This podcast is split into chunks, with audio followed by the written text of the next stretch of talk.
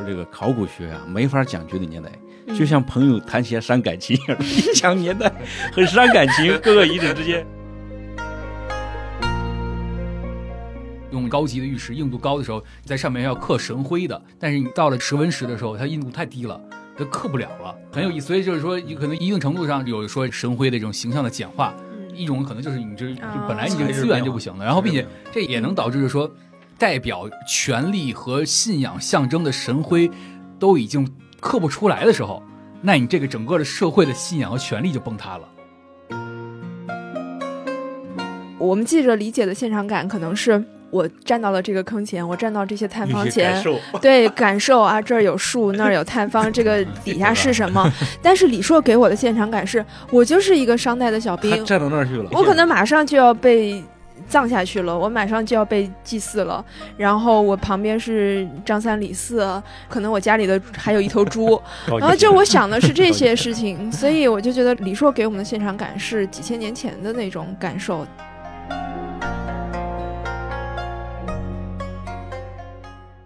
大家好，欢迎来到本期的 Talk 三联，我是三联生活周刊的记者薛鹏。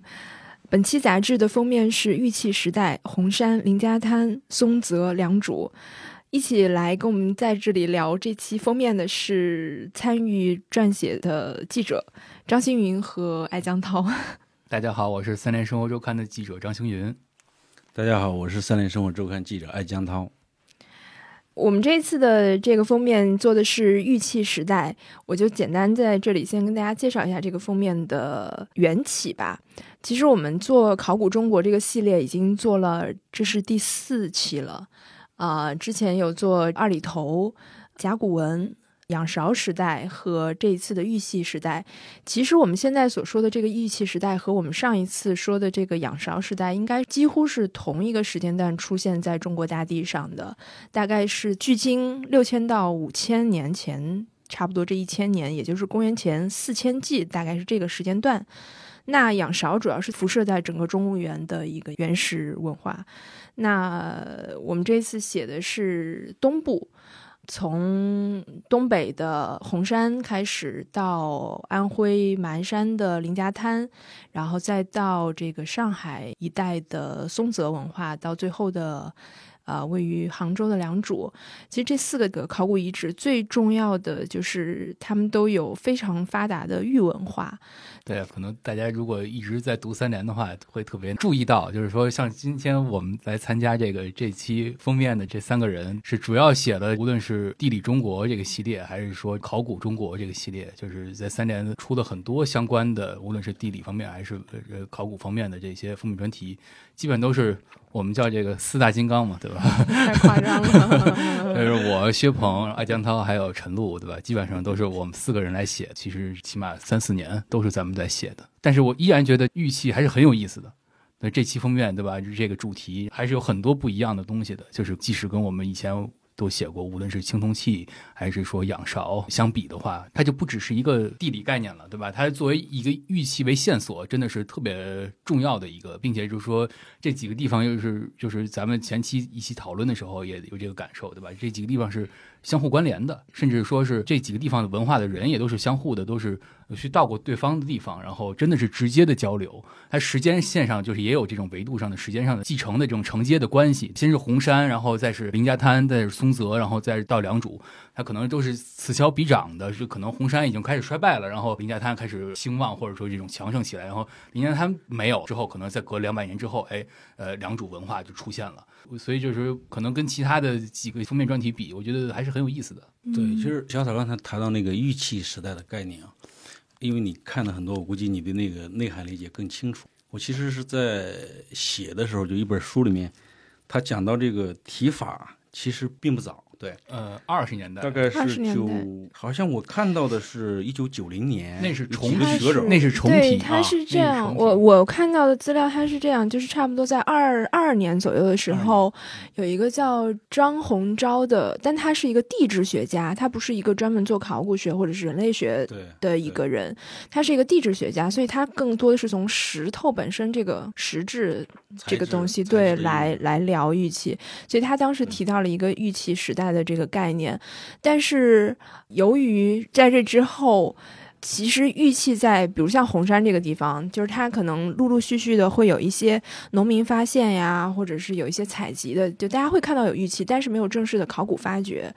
然后直到其实八十年代，红山跟良渚都是八六年左右是最林家滩也是林家滩也三个对吧对对林家滩也是，所以就是八六八七这几年吧，对，陆续。嗯这几个然后都是发现了大量的玉器。对对对，对然后学界就开始意识到这个，因为在早些年，可能很多人认为这是商周时期的玉器，就是不会再把它追到新石器时代。但是这几个遗址几乎同时间的发现，就是一下让学界开始意识到，而且有很多的考古材料来佐证说它。的时间可以更早，然后中国文明可以往前推得更久，而且玉器就成为一个很重要的那种物质材料的一个线索。嗯，所以后来考古学界又重新把玉器时代这个概念给拎出来，才成了我们现在理解的这个时间。也就是说，其实，在新石器的后半期到这个青铜文明中间，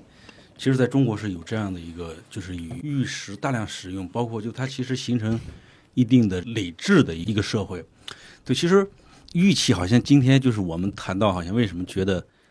它和比如我们以前写的青铜器啊或者陶器不太相同的地方，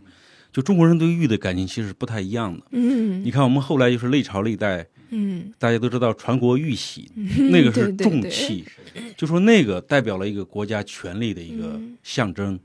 然后这个传统是绵延不绝的，一直下来的。包括就是说我们普通人就是说也会买一块玉挂着，嗯 然后或者觉得这个这个很好对，甚至有什么反应或者说 作用，对对吧？就是它和黄金是完全不一样的，或者和其他东西。是的，而且儒家的一些思想或者说法里也会谈到，就是君子比德与玉嘛，就是玉的这些种种的特征啊，这么莹润是吧，光洁，然后不是那么锋芒毕露的，就它和君子儒家那个要求是比较吻合的。就我觉得种种的这种内涵连接在一起，就是中国人看玉和好像和其他地方看玉不太一样。然后我们现在就是把这个源头往前倒的时候，倒到这个时代的时候，就我觉得这个很有意思。最初是怎么样的，对吧？对，我在写这个稿子的时候也是就想一直往前翻，就是玉到底起源在哪里？其实红山它的特殊性是在于，在红山之前可能发现到的这个玉器，它都是一个非常实用性的，比如珏。装饰性的东西，那到了红山这个时间段，它开始有更深的宗教性的内涵，就是作为礼器或者是法器来祭天祭地，然后在这种宗教仪式上用玉器来作为一个通天通地的，就是给它赋予了更多精神性的和理智性制度上的这种内涵。那这个是从基本上可以说是从红山和到林家滩这个时间段开始的。那再往前倒的话。二零一九年的时候，有一个考古发现，就是黑龙江双鸭山的小南山遗址，然后这个地方也出现了一批玉器，就是相对形制比较简单，啊、但是是目前学界认为是从它测年来说，大概在九千年前，所以是目前中国境内可能是最早的玉器。当然，也有学者提出一些质疑，但是至少从测年来说，它是在大概在九千年前。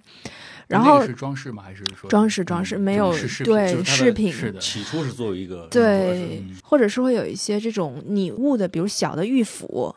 呃，就是做成斧头样子的，但它是没有任何的实实用性的，它没有没有办法用，只是一种仿制石斧的一种小玉器。但是再往前追溯，其实就到了中国境外了。当然，以前就都是远东地区，就俄罗斯啊，一万多年前的，对，贝加尔湖，然后到包括长影半岛，就这个远东地区的这个区域，发现是会有更早更早的玉器。现在就是有一个专门研究古玉起源的一个专家老师叫邓聪，然后他一直是在追这个玉的起源，他认为目前可能能追到三万到四万年前的，就是很早的旧石器时代，是人类可能最早使用。玉器，而且一个很有趣的现象，你会发现它是从北一直一直往南传。对，你说最早的是在远东地区，就目前来看哈，可能两三万年，到了小南山这儿九千到一万，可能九千年左右，然后再到了红山这个区域，同区域的兴隆洼是在八千，然后到了红山差不多五六千，林家滩同时期，然后到了良渚四千。就是我觉得这个从时间线，然后又从北往南的这个过程，是一个很有意思的传播和演变，或者说是变得更复杂，然后预期的权力性的象征变得更强的一个过程。但是咱们选从红山开始，对，就是因为它从饰品变成了一个礼器、玉礼器的这种，它是对林家滩的良渚都是，那良渚就是就我的特别感受就是这个东西它又没法穿戴，它什么都没法用，它没有任何功能，它只能摆着。它所以它这这是完全是一个礼器，它完全是跟这种饰品或者说呃其他这种器物是不一样的，它变成了一个很特殊的，然后它有非常强的代表性，无论是权力还是信仰。嗯良渚就很明显了。其实，就小草说那个就是红山的时候，能看出来，就是它有了一种不同于日用品的这种宗教性的或者这种精神内涵的东西。我现在不太确定，就是嗯，红山的这个绝对的年代大概一个范围差别是在差不多在六千五到五千。六千五到五千上，嗯。对它它是时间更长。然后林家滩这块儿就是目前的，他们零七年就是很多数据的测年，就目前认为是五千七百多一些，然后到五千三，嗯。五千三的时候就说这个中心聚落衰落了，但是呢还有人，可能还有一些玉，因为在那个他们后来发现的那个壕沟里又发掘到的东西是测年到五千一，大概是这样一个时间段。然后良渚呢是五千三到四千三，我们会发现一个什么现象，就是说红山和临江滩是有一段儿交叠的，对，哎，然后和良渚呢就有点儿哎接上了，刚好是接上了。临江滩呢可能就是处在这样一个有点儿，不管是从地理位置还是时间上有点儿承上启下。那么你就会就是你你看那个玉器在临江滩扮演什么角色的时候，就很有意思。就是一点是，他好像像红山那样，有一部分器物呢是我和原始宗教是有关的，我掌握这部分气的人很少，然后我肯定是通神的，或者说我能和天地交流的这类的有神权色彩的这种首领。因为他的目的呢，大概就是临江滩兴盛的距今五千五到五千三，但是因为那个地层就是后来被破坏了，就汉代以后就破坏过，他们其实没办法给墓葬做很清晰的分期，哎，说哪个早哪个晚。现在处理就是把它就作为一个时期，因为考古学上两三百年好像也、嗯 也也没法也不封也可以，对吧？是呃，然后呢就会发现，哎，有这类的器物很重要。那还有就是说能看出来它特别的是什么呢？他们发现就是有一些大墓里面就会出那种玉料，呃，就是我这个玉料呢，不是说那个工匠墓里面就是比较小的什么一个边角料、玉芯儿什么的，而是那种就是还比较大块的，然后稍微打磨过的，能能看到粗加工的一个玉料，这个只有在大墓里才有。所以临江滩考古队的这个吴卫红老师他们的一个看法就是说，其实，在临江滩那个时期的时候啊，呃，就是说我这个社会是怎么来掌控的？可能一部分是有一些宗教内涵的这些神权，还有一部分是什么？我掌握了这个玉石器的资源的。嗯就这个东西啊，在我这儿来说，就是一个身份地位、财富的象征，很重要。我掌握了这个玉料，所以我才会在大墓里放这个。然后呢，你也能看到，就是它有很多的玉钺啊，就是这些石钺。然后钺不是一般被理解为是一个军权啊，嗯对，后来过渡到王权，对吧？哎，开始他们也是这么看的，但是这这么看有问题啊，因为发现林家滩百分之三十的墓里面都有玉钺，嗯。这就不太对了，对吧？如果说你是一个军权或者什么的话，王权你应该是很稀少的，嗯。你这些墓里面可能比如说一两件儿什么的，所以吴文红老师那个看法，我觉得也很有意思，就是他，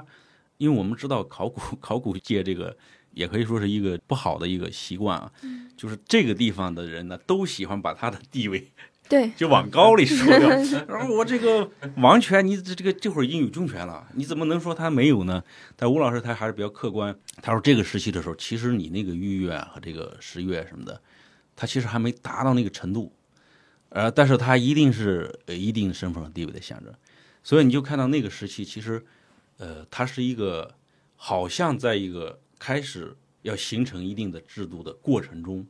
然后这部分就是其实到良渚那儿的时候，嗯。一下就集大成了，很明显的会看到那个嗯，这种组合的是吧？对或者玉理器的东西出现。的，并且完全就是等级的这种划分。嗯对吧？嗯是特别明显的，就是像他们那个在良渚，就是最早期，因为良渚古城是特别大嘛，良渚古城基本上就是距今五千年左右建成的。呃，在良渚古城之前，就是他们就已经发现了各种各样的墓葬，然后这种墓葬可能就是因为现在公认的就是说，灵家滩结束之后到良渚之前，可能中间有两百年的一个空隙，但是他们就会基本上都在推测，就是灵家滩的人到了良渚，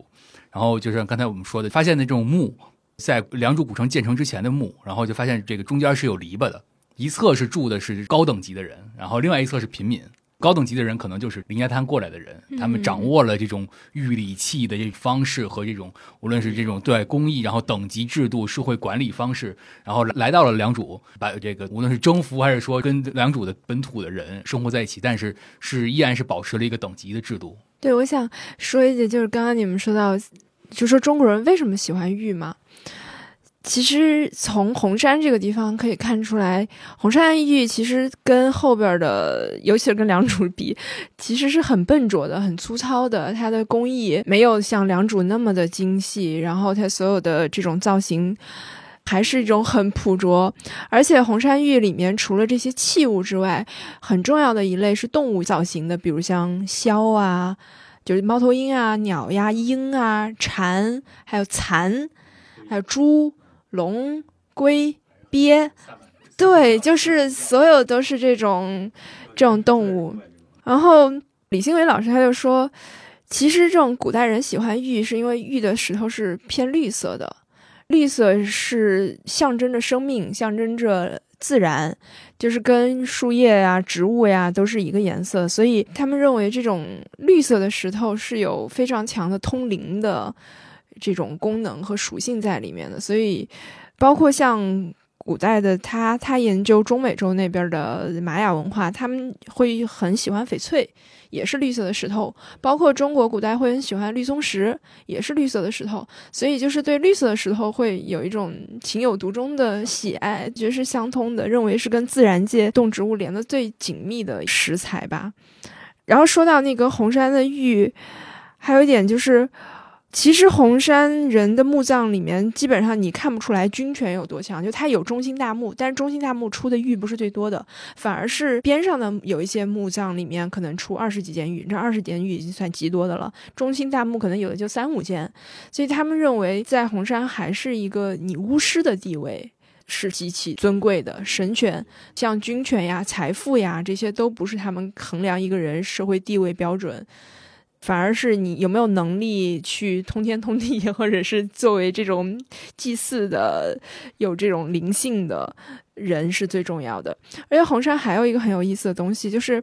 它出土了很多件器形，比如像它的这个基石冢，呃，这个祭坛边上有一圈那个大的彩陶罐，一圈应该是这种也是祭祀礼仪用的。但这个彩陶罐有一个很有意思。地方是它的底儿是通的，它没有底，它就像是一个桶一样的东西摆在那里，摆了一圈。然后这个也是上通下通的，它没有任何的实用性。然后呢，红山还有一个东西叫做斜口筒形器，也是一个玉器，就有一点像一个玉管子一样，大概十几二十公分长。林家滩也有，林家滩有三件。它也是通的，它没有底，所以它不是一个特别有实用性的东西。有人认为它可能是做仪式的时候像簸箕一样产产东西，产比如产一些祭祀什么谷物啊或者什么东西。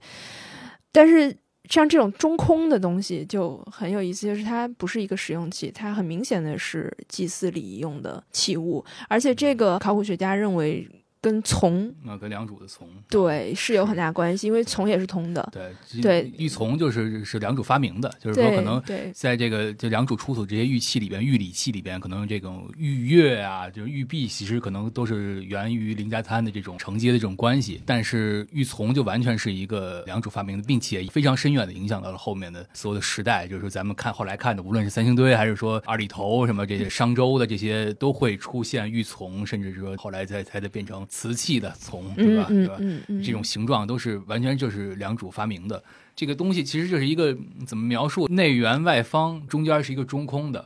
现在就是说，基本上像刚才那个薛峰说的这个，就是如果从萨满教的这种嗯北方、对吧，萨满宗教就红山的这种呃来理解，那就是一个上中下三界，嗯？对，从的这个上下就是上界和下界，中间这个中空的是呃中介，就是人类居住的这种，嗯它是它通过这种中空的中介，然后来沟通上下界。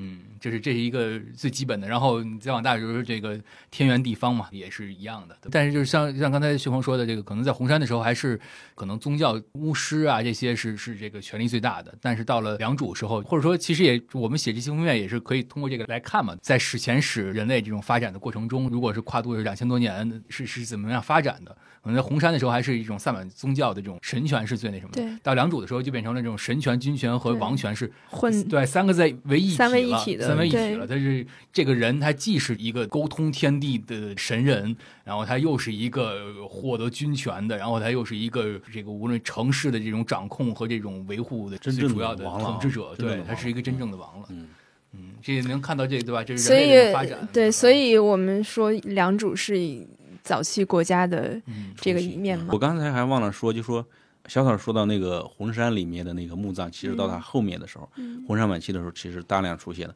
为玉为葬，是吧？对对啊，为对，就主要是玉器，我们什么石器都少了，陶器都少了，全部是玉器，全部是玉器了没有其他任何的，就是对。他们是没有任何的陶器，也没有任何其他的，只有几件玉器，而且一般是不超过十件的，对。就是除非有极个别可能到二十件，一般是五六件左右的玉器。这个嗯其实就是一个，我觉得就是一个玉器时代的一个很明显、直接的一个观感，因为我们知道，在同时期，基本上，比如说西面或者中原的仰韶文化里面的话，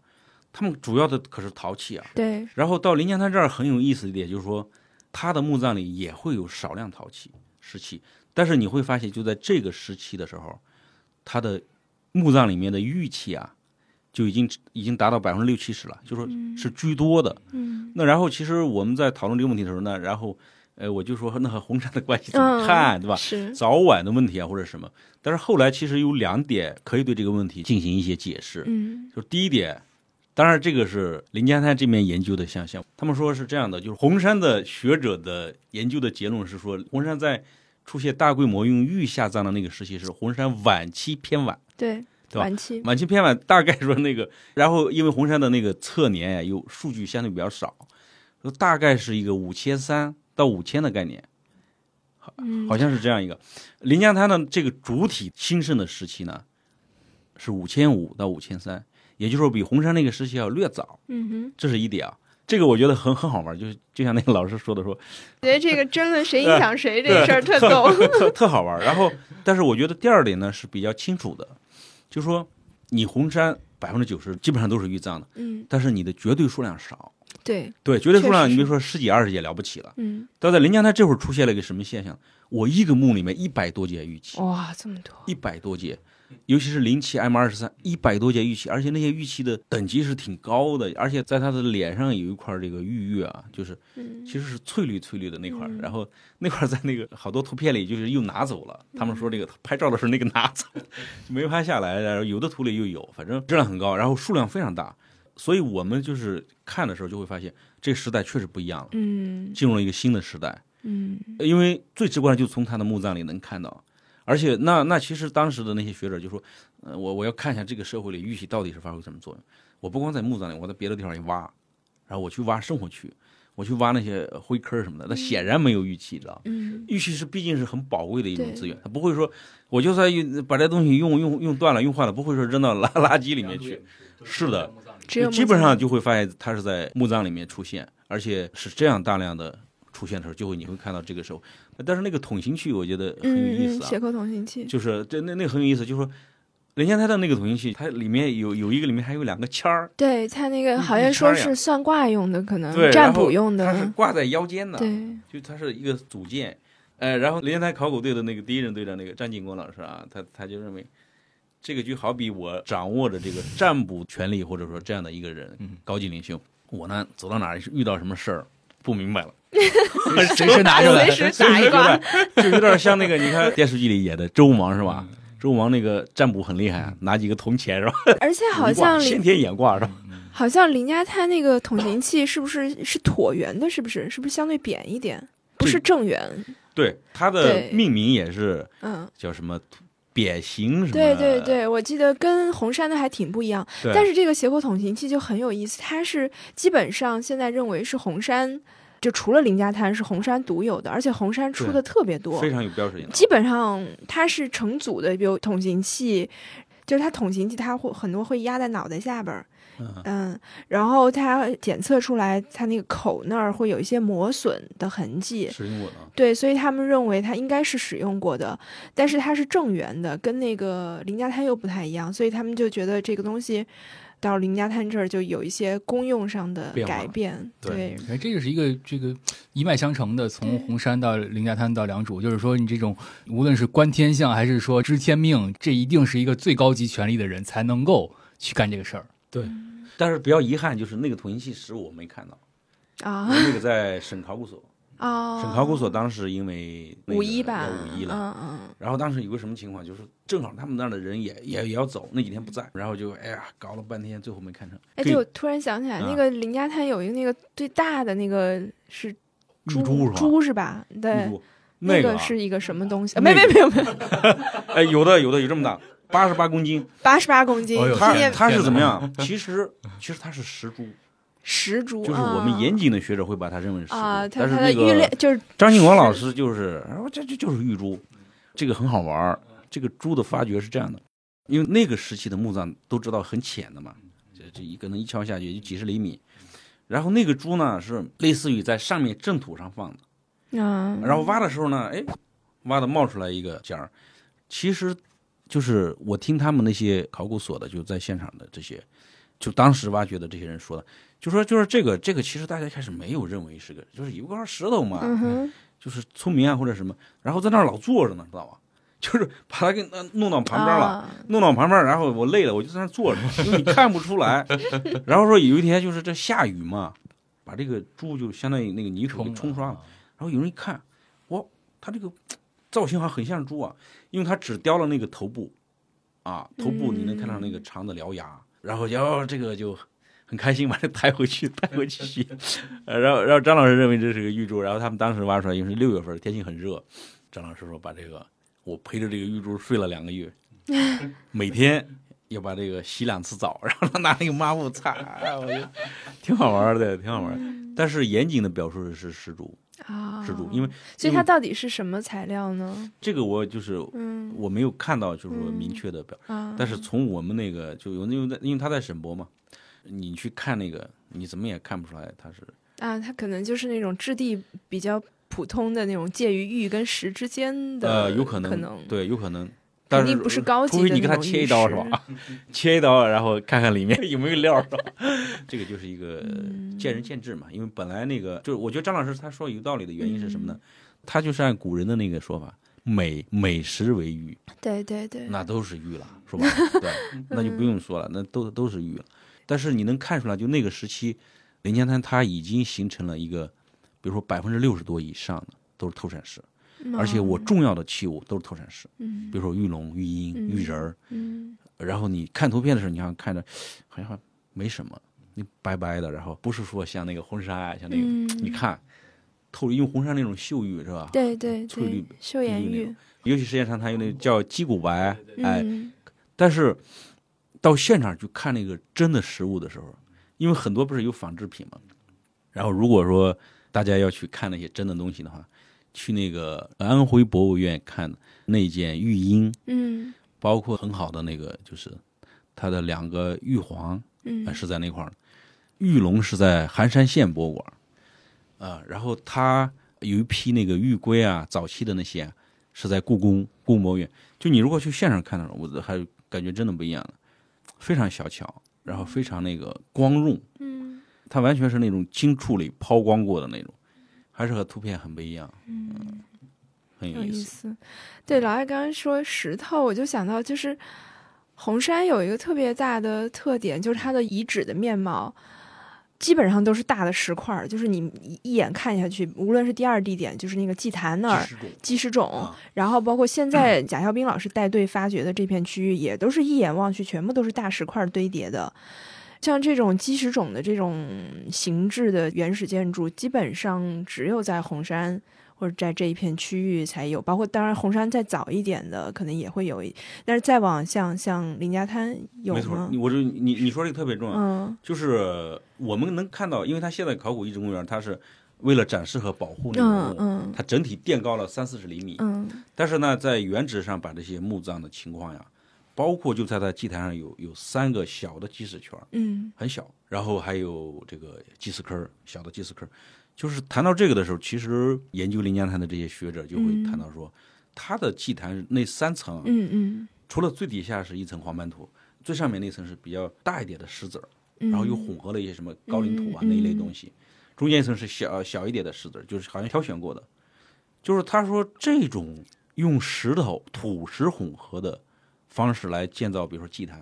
在整个南方地区是没有的，嗯以前是没有的，临江滩以前是没有的，嗯这很明显是从婚山而来的，嗯就是这个影响。呃然后呢，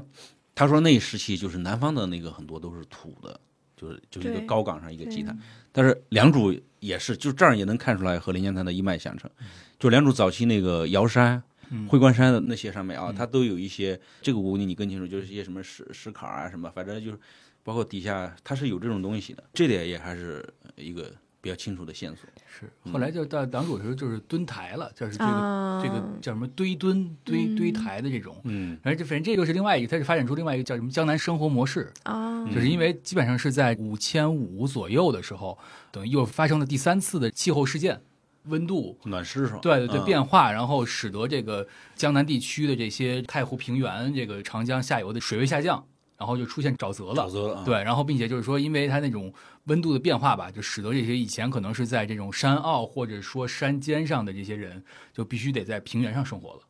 大部分的人走到平原，嗯，这以前他是因为沼泽嘛，然后他种田的话，无论水稻还是什么，他没法儿生活，它能够种田没法生活，他也没法说我在那个沼泽上，就是说平原上种了水稻，然后我在山上生活太远了，所以他们就变成这种堆台堆墩的这种方式，要可能高出几米，然后他们在这个台上生活，嗯然后台地上。对台地上，然后旁边是这种水稻田，然后然后有河的这种相互的连接，对。然后嗯。哎，你说到这点儿，其实仰韶那个时期的嗯好多嗯也是在河边，好像一个相对高的一个岗地上或者什么，嗯，反正半坡那边就是这样。基本啊上都还是会在山岗上。那个是嗯就是它相对它要靠水要近，但是嗯又是要有安全一些台地啊。啊对台地对，但是就像像那个就是这个良渚这边，等于它就不是在山边上了，它等于就是就是平原了。就往下走。对，所以就是说也有这种变化。你在以前的时候在，在山间或者山坳里，呃，这种聚落是这种可能血缘关系的聚落更多一些，一个族群，然后大规模交流。对对对，然后你进入平原，大家就是一望无际了，啊对吧？然后哇，就就后来是开始交流变得所以就是 这个变得非常的对，有意思，就是像良渚的这种考古也是呃持续这么多年，几十年，然后这这几年的这种新的发现，他就说这种良渚最早期，然后林家滩末期的时候，是有大量的军事冲突的，甚至。啊，因为大家就是以前在山坳里，可能后来大家都平原，然后就是就抢资源，要那什么，然后就说有些可能这种松泽或者这个林家滩末期的暂时两两主地区的这个墓里面，一个墓里面好几个头啊，然后大量的石月，嗯。就是它嗯。它有这个非常强的这种冲突这种资源，然后所以就是这个也使得以前的血缘关系那种聚落发生变化了，是变成非血缘关系的聚落了，使得出现了必须得有一个统治者领导社会的规则秩序，所有这些，然后才出现了良渚的文化。然后就出现了非常强的这种宗教和这种等级制度，所以就是进入良渚之后就，就开始说就就是是非常稳定的社会，然后大家都是听命于王，听命于一个集权的这种等级的划分，也没有战争了。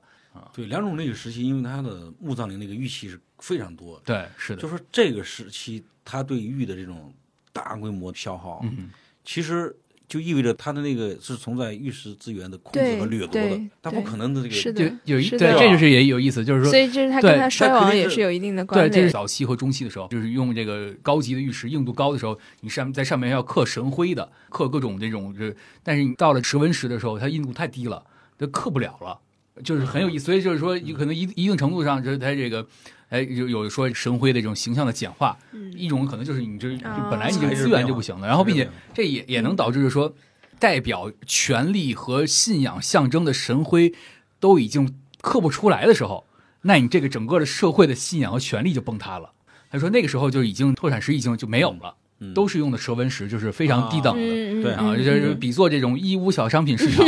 啊，就是大量的只使用蛇纹石，就是也会有猜想，但是不是高级的玉石已经已经用完了用完了？消耗光了。对，并且就是说，像这种蛇纹石，它硬度很低，它像以以前的就是两种早期、中期的，我的 logo、嗯 logo 打上 去对吧？就是打 logo 都打不上去了，对吧？对吧？那对吧？你那你权力就崩塌了。反正这是各种解读啊，这是其中一种解读方式，就是对，就包括大家嗯谈到说林家滩那个聚落五千三左右的时候，为什么好像突然嗯不太行了？嗯但其实很多，就像你刚才说的，其实很多也只是一种猜测性的描述。嗯一类就会说，那可能是就近的这个玉石资源差不多了，嗯然后我林家滩人要去再去，比如说往东走，嗯沿着长江往东走，去寻找新的资源的过程中，中心发生了转移。嗯那然后这过程中，你比如说，呃，一些学者就认为啊，五千三到五千这个时间的时候，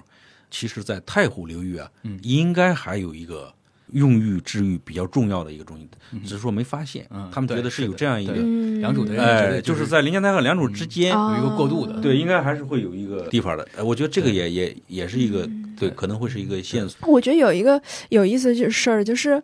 就你看地图哈，红山是在东北，然后林家滩、良渚包括松泽都是在长三角，就这三个地方是离得很近的，但是红山那么远，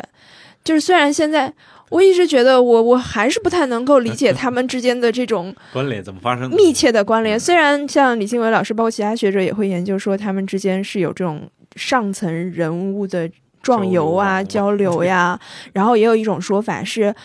红山的可能从辽宁半岛那个地方，可能坐船走海路。到这个长三角一带，可能会比陆路通过山东这个这一带走下来，可能会更方便。当然，这是两种说法啊。而且，红山，你看它的宗教信仰，我们现在看到这个红山最重要的一个宗教仪式中心是女神庙嘛。其实女神庙没有正式发掘，它是有一个视觉的过程。但是女神庙出土的，我们现在看到那个女神头像，它是泥塑。所以它虽然是经过烧制，但是它放在土里面还是会很容易酥掉，所以它里面很多呃东西都是泥塑，而且它里边有非常大的人，就是有超过人真耳三倍的大的耳朵，单体的耳朵的泥塑的雕像，然后还有很多人体的裸体的零部件，比如有乳房、有胳膊、有腿，然后有耳朵、有手、有脚。就是这种零部件的泥塑的塑像出土，但是大小不一，有特别大的，就是我我刚刚说的有超过真耳三倍大的这种耳朵的塑像，就说明它原先可能是一个非常大的偶像的一个雕塑，嗯对，然后也有非常小的这种裸体，但基本上都是女性的，所以现在的专家会认为这是一个女神庙。我看到他那些残件的时候，确实还是挺受震撼的，因为，呃，很少在中国看到中国这种裸体的、很写实的那种雕塑。其实后面基本上你很难看到了，而且中国的传统雕塑，尤其是宗教进来以后，佛教进来了以后，它传统雕塑都是首先肯定是穿衣服的，而且是相对写实度没有那么高的，或者是不是那么重视表现身体。形态的那种雕像，但是红山的这个女神庙出了一批这个东西，就觉得还是很有意思的。它很像欧洲早期的一些上古时代的一些小的这种裸体雕像，所以它可能还是跟这种对女性的崇拜或者是会有一定的关联。但是现在没有正式的发掘，所以不太清楚它到底是一种什么样的宗教体系。而且那个女神庙，它是。有一些残损的这种壁画儿，但它壁画也不是具象的，它都是一些抽象的几何纹样，然后也会有一些动物的塑像，会有一些熊啊，熊的下颌有一个巨大的熊的下颌，也是比真熊要大，可能至少两倍的一个熊的下颌的泥塑像，哦，然后有鹰的翅膀，有意思啊。就是非常大的塑像，对我也是在在他们库房里看到这些东西很震撼，所以我是想说，就是这些东西是让我觉得红山的宗教体系是跟长三角很不一样的，样就他们对那种动物的理解，对动物的崇拜是超乎于这种呃神权或者什么，就他的对自然的这种信仰是超级强的。对，嗯，这个是很让我受震撼。所以你刚才说这个确实很有意思，就是说你从林家滩啊，它其实有有一部分这样的，我们叫这种象声类的这种玉器啊，嗯玉玉玉人啊、玉龟啊、玉鹰啊，包括它的那个黄，有有两个很有代表，就是那种虎首的黄，还有一个龙凤的玉黄，也是，就是那个龙的造型和那个红山那个玉柱龙那个是非常像的，基本上一样，就是你能看出这类的这种联系。还是能感觉到它有一种原始的宗教的这个东西，而这个脉络是从红山来的，就是种种迹象显示，林祥泰人在练习红山的仪式，对吧？会有这种东西，但是就是怎么发生的？这个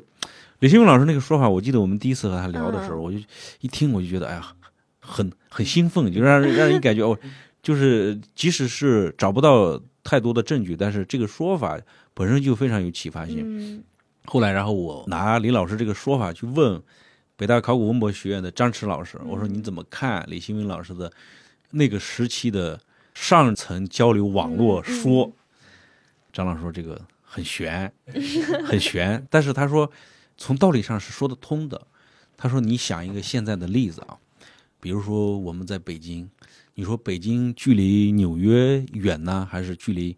我们这个云南或者四川哪一个地方的一个村子远？嗯肯定是距离纽约远。嗯但是北京和纽约在文化上的相似性啊，要强，比如说有麦当劳，对，比如说一一一铲子下去挖到了一个麦麦当劳，一看，哎，这个这个麦当劳和那个很像，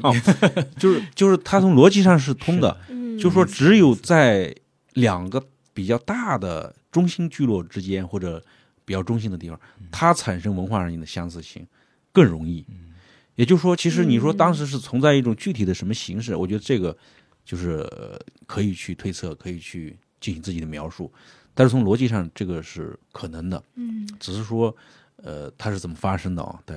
就说你说那个时期壮游一下，我觉得特对 对，一听就很振奋啊。是的，对呃，然后比如说有一些老师说，那是可能考古工作做的还不太够，比如说在这个线路上啊，对比如说你要经过这个区域的话，那你一定还有一些线索到。现在没有发现其他的线索。对对，就是中间怎么嗯从东北就连到长三角了？对，你说这要要真从海路走也没办法，但是那会儿的船的技术行嘛，对吧？但海路的话，它肯定也是会不可能一一口气儿下来，它肯定中间也还是会有停歇的对，所以就不知道吧。我觉得这个是挺有意思，就是我们怎么去想象，就通过现在的考古材料，因为考古材料是在不断的累积，不断的有新的发现。对，有了新的发现，可能又对旧的认知会提出一种挑战，就是。无论是考古工作者也好，还是我们做记者，还是做普通的一个观众来说，怎么去想象五千年前的，或者更早或者更晚的这种历史的一个图景，是一件特别有意思的事情。对，对，这就可能现场的重要性嘛。尽管我们去的那个遗址其实已经是肯定不是最初出土的面貌了，因为它主要发布区都做了垫高，但是基本上保留了一些。它其实相当于把那个遗址的三个村子都迁出去了，保留了一些少量的房屋，然后我改造一下，这作为他们那个考古工作站的使用啊，但基本上都迁出去了。然后我我记得我和那个张雷那天就我们的摄影老师在张雷就是玉溪河边走的时候，就我我一个感觉是什么？我觉得这些临江滩人啊，就是特别会选地方。就是在傍晚的时候，我从那个坡地上，然后你你是一个比较高一点的坡地，然后那个玉溪河就在旁边哦。当然那个位置啊，就说肯定不是当年的了，就说当年长江离那会儿应该更近一些，现在可能有个二十多公里，有可能当年会更近啊、就会那个坡地啊，就是那个河流啊，背后那个山岗，就感觉那儿那个地理位置特别好，嗯。就是一块风水宝地感觉。嗯，林家滩有发现城址吗？城？他现在主要的发现还就是那两道壕沟，对，有就是它高等音会有这种明嗯确的界限的这种聚落群，就是像一个城墙或者是一个什么的。呃，因为你你如果说把那个仰韶时期的那些他们的那种聚落形态联系起来看，就还是比较，就比如说仰韶时期不就有那种那种环那壕吗？环壕啊对，他们那个其实因为正好是在河边嘛，我这一个半圆形一一环，嗯就就把它给环起来了。外面是墓葬区，然后墓葬在这个外面还有一道修了一半的一个外外壕壕沟，主主要是壕沟。但是那个壕沟就说他们发现就是就是更晚一点那个时期的壕沟，就有一个特点什么呢？就是他们都是就是挖，然后翻上来那个土啊，刚好就是你会发现那个地层刚好是相反的，也就是说我我我就是在这儿挖，然后弄上来，就有点像后来的那种就挖壕筑城的那种概念嘛，对吧？就是我就是从这儿挖上，然后这儿就堆起来了，会有一些这种。我当时也问我说，那有没有那个玉石加工的作坊什么嗯的啊？嗯嗯嗯，他们说现在也没有这种确定的，但是，呃，我会看到比较明显的，他们的工匠墓里面就说是成组的那种做玉器的东西啊。另外，就他们生活区会发现很多历史，就是磨的那个。啊，然后他说那个主要还是加工玉器的，嗯包括在他们周围就是两公里以外，就是有一个临江滩兴盛期稍微早一点的一个遗遗址，叫伪装遗址，那块儿也会发现就是有很多历史。也就是说，其实当时可能，呃，它可能不是一个专门的区域，对，但是它可能有，比如说相对固定的一些地方嗯，是做这个事儿的，但肯定没有形成，就说，呃，良渚啊，后来这种，嗯，红山其实也是这样，就是他嗯。们考古人员到现在也没有发现一个比较确凿的一个水围城的一个痕迹。嗯。当然，有一种解释是红山它的地势或者是地理面貌太特殊了，它不是在平原，它是山地，它的那个河流网络和山丘起伏特别复杂和纵横，它不是一个开阔的地方，所以它可能这种自然条件不太适合于他们建造一个相对大一点的这种聚落城的概念，而且红山分散的特别。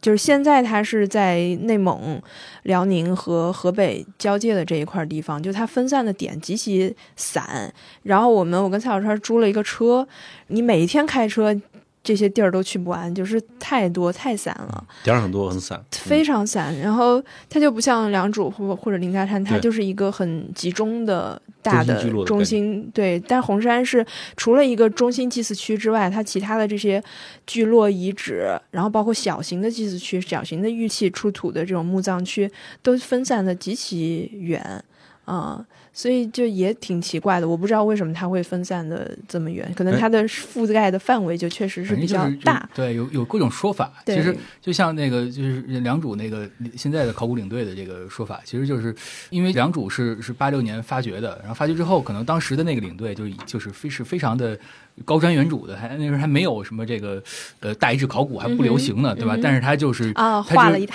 他对画了一大片保护起来，片地方，而不是说我发现一个高级墓葬，我只保护高级墓葬。那旁边的村落，然后可能他就把破坏了，把城把城墙破坏了，把对吧水坝破坏了。尤其是在那块儿是嗯吧？他那块儿还不是说那种比较偏的，对，对它是它是都是有人住的，对所以不容易所以那时候是很高深入的一个，嗯就是当时又又又对吧？这么多年说那个申遗申遗，然后把这个申遗的范围扩得越来越大越来越大，然后使得这里边就是能保护下来。这就给了后面可能性嘛。你要对，是所以就在那会儿，因为就像大良主对，像那个社科院考古所李新伟老师对吧？他就说这个良渚特殊性对吧？就是说可能你从红山林家滩这么沿路这个发展过来到良渚，嗯但是在良渚那个时期，那个时候是这个东部整个是这个、嗯呃石家河和这个大汶口，还有良渚这三个主要的。但是石家河、大汶口现在就是都是那种所谓就是众邦林立的这种状态，他没有发现一个那种非常庞大的城址的这种，但是就是那个时期，目前为止只有这个良渚。还是一个有非常大的野心，对吧？我要非常的那个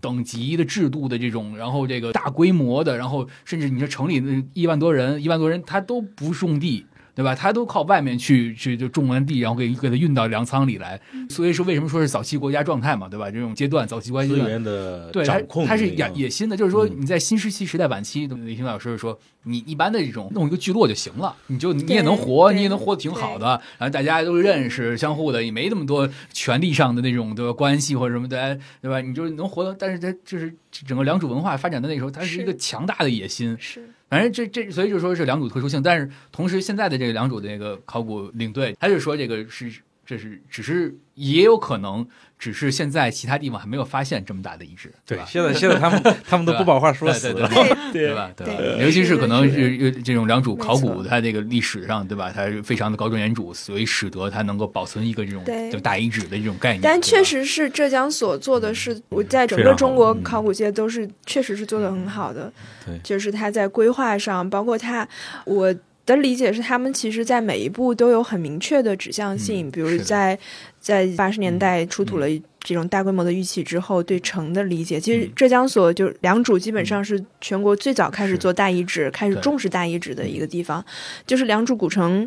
呃，明确了之后，其他各个地方的考古才慢慢的进入，都开始找城址，都开始找这种大遗址的概念。而且我记得我跟方向明所长聊的时候，他跟我说有一点也很让我启发，就是他们浙江所在做整个浙江的考古是很注重考古序列的，就它上至一万年的这个上山。八千年是什么？然后七千年河姆渡是什么？呃，再往下到了良渚，再往下，它整个的时间序列，它是有非常明确的一个线索的。我觉得这个是如果没有那个，很重要没法讨论。对对对，我觉得这个是他们就是规划的非常清晰，而且整个一步一步该做器物还是做代遗址还是做什么嗯，联系是非常紧密的。哎，我最后我有一个我们自己这个职业的问题想请教二位，就是因为我每次写考考古的时候，说实话，我觉得写考古的时候是最痛苦的时候，不像比如其他写咖啡啊、美食啊，包括当代艺术这些。你相对心态是要轻松一点的，写考古真的是觉得最累的时候，然后每次写都扒几层皮，然后你又要看大量的考古报告，然后去了现场也这不明白那不明白，写作的过程中也会很担心自己的无知。对我就想跟两位讨论，就是你们在写考古的过程中遇到的最大的难点是什么？怎么来处理？比如考古报告还有海量的这种论文材料，跟你最后要输出的这可能大几千字、一万字之间，怎么来做这种处理？我觉得就是挺难的。可能这次，比如说呃连剑滩这个，可能相对来说，因为它比较集中啊，或者说它的点什么，我记得就是写那次，呃，长江流那个那个青铜名，就是江西的那那个时候，嗯我就我就当时就特别的抓狂，因为因为它首先是两个城，就一个叫吴城遗址，嗯。一个叫牛城遗址，嗯。然后还有一个大墓，然后呢，你说不清这个大墓到底是牛城的贵族墓呢，还是吴城的贵族墓，因为他他他当时就说，那个牛成其实是后来很长时间才受到重视啊，就是，但是他其实关系应该是和那个木关系更近，然后你就会发现，就这里面的线索太多，而且我觉得最大的一个问题就说是你到底采用哪种说法建立你的叙述，嗯，对，那其实和一些，比如说和这次和张晨老师聊的时候，我说我们一直啊要寻求一种稳妥的观点。但张老师说，你有没有发现，你们这种的视角啊，嗯和学术是完全相反的。说说学术上，如果我讲一个观点，呃，都是四平八稳的，那就抄来抄去了，没有一个推进、创建的东西。呃，对，我觉得他说这个很对。那那其实，所以所以后来我就感觉，就是在那个叙述的时候啊，其实这点我的困惑也很大。就咱们一块儿聊，我觉得首先可能，比如说我自己要要做的一个事儿的话，就说，呃，我从这个遗址啊，很重要一点，就是说我从它的发掘线索出发，看到他一步步对这个认识的过程。嗯，嗯它不是说一天一下达到我们今天的这个程度了，没错，而这个过程中，其实它的问题是一点一点推进的。它开始可能是很大的误区，然后在推进的过程，这个首先一条线索，你能看出来这个它的问题的转化，研究中心的转化，然后这里面可能又有一些问题出来啊。再一块儿是我我觉得就是说，对于不同的观点之间，那个那个是对我来说也蛮有意思的，就是就他这个看法，他认为这样，哎，那你认为这样，那那你比较他们的这个呃逻辑争论点在哪里？然后就会发现这里面会存在一种可能，哦，它也有它的合理性，它有它的合理性。对，就这样的话，有有可能就说从这个出发，你你描述那个途径，可能是一个就相对还是不是封闭的嘛？不是说我们现在就得到了一个认识，没有得到认识，但是可能就是说我这个是比如说对一个遗址，可能就是观点性的看法上的东西，就说你有一个哎推进的过程，同时又保留着一种可能性。比如说，他这个观点有可能比较新，但是他确实有可能是非常能说服你的，或者从逻辑上是通的。然后，然后这个我觉得就会把它弄出来。但是这仅仅解决了一个，比如说呃对一个这个话题的你的一个好像是一个观点上的描述。技术写作的时候，我发现技术写作不是那样，对吧？不不是我们不是说就是照一个论文去写啊者，说你就是完全啊叙述这个对啊，考那样的话考考古的这个没有人愿意看嘛，对吧？又很是的枯糙。是的，然后其实这个也是我觉得我现在做的不太好，就是我怎么把这种叙述啊转化成一种，比如说又包含了咱们自己的观察、嗯感悟，然后又能站在其实更多的普通读者那个角度上，是就怎么去看这个这个预期啊。老爷说老爷说的讲故事嘛，对吧？对，我觉得就这个是我现在我觉得做的很不好的地方，就是说我我怎么对，就是那种代入感普通读者的代入感不够，就是最后你还是，当然我觉得这里面就是有一个问题，你其实需要一个消化的过程，对对吧？对你在一个很短的时间里面，然后你把这些东西，首先你，我觉得完成那个第一步不太容易了，对不对？你最起码这个东西，然后你完成了，不是说你马上就能转化成一种可读的好玩的叙述的，这个非常难。需要需要时间的啊、我觉得需要时间，所以我觉得就是就人家那个李硕老师那种专业的那种那种是理想的版本是吧？是所以，我也再看看。对啊，幸运呢哎对，就就是 怎么想就就像你你前两天说的，就像你前两天嗯说的，其实就是这样的，就是这几条线嘛，对吧？考古的线索，然后学者们的这种研究，然后你到最后能够推进到还原当时的社会生活是什么样的，这是一个特别难的一个过程。对我这次写稿，我每天就提醒自己要去论文化，去论文化，千万不能搞成论文。上次说的那个李硕的那个，对我写这最近这几天写稿的时候，写不出来了，我就开始翻简商。你确实觉得他无论是从行文也好，他讲述的过程。文字包括他对考古报告的理解、解读、翻译，呃，文献的翻译、文献的解读，他都是然后那种更高级的欣赏感。对更高级的现场感。对我那天说来着，啊 说我我老也没在，我说我们记者理解的现场感可能是。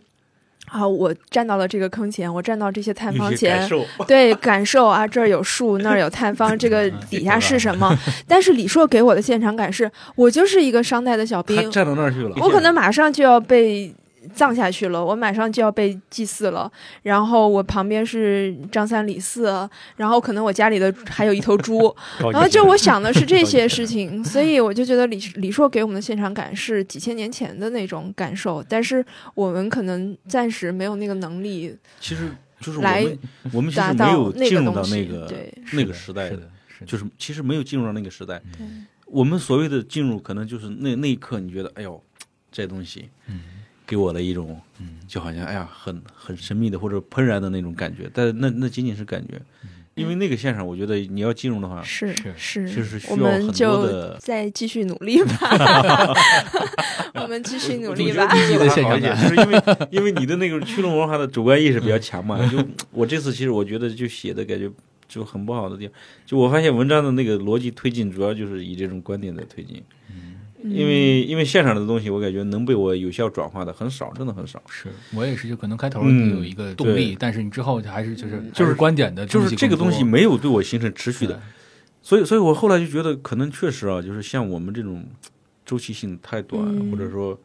有这种问题啊，就其实你比如说和大量的人聊啊，或者什么。我觉得可能真正的要产生人间的那种，就是李硕老师那种高级现场感的东西，就是你一定要产生疑问了，对，就是你对他们的这种讲述或者他那个东西啊，你就会问要，质疑，每一个都是答案都要质疑。哎，对啊，你你一定要问了，就说那个东西不合理啊！我今天看着他怎么会这样呢？对吧？由此下去，可能才会有一些真的问题出来，嗯，对吧？否则现在其实相当于很多我们的问题是别人给的，对，我觉得就是也不要害怕质疑，可能也许你提出来问题有错，或者是会遭到别人的质疑，但是至少可以提供一个新的视角吧。对，因为其实我觉得，像我们跟这么多专家老师聊，其实他们。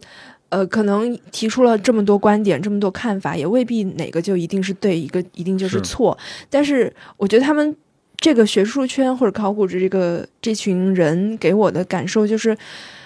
他们每一个人都在给历史提供一种新的想象，一种新的路径去推测啊，这个东西可能是干嘛的，然后那个坑可能是，就是他有不同的角度去理解、去还原这个场景，去建构这个历史。我觉得这个是，就是我们现在的当代的这群人在看待历史来共同做一件事儿，就是每个人都提出自己的一个思考方式吧。我觉得是挺有意思，包括我们对的这种写作，因为像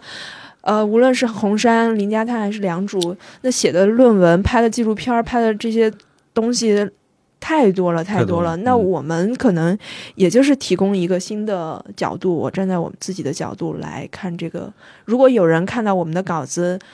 哎，对这些地方产生了一些兴趣，然后产生了一些新的问题，那我觉得就有了 OK，意义。我们 就够了，够了。对，够了，对，对，对，确实是这种，嗯，那我们本期节目就到这里。呃，感兴趣的朋友可以去订阅本期杂志的纸刊和数字刊，还有我们在二零二一年推出的养勺的那一期封面。那到这里，我们今天就结束吧，谢谢收听，我们下期再见。再见。再见。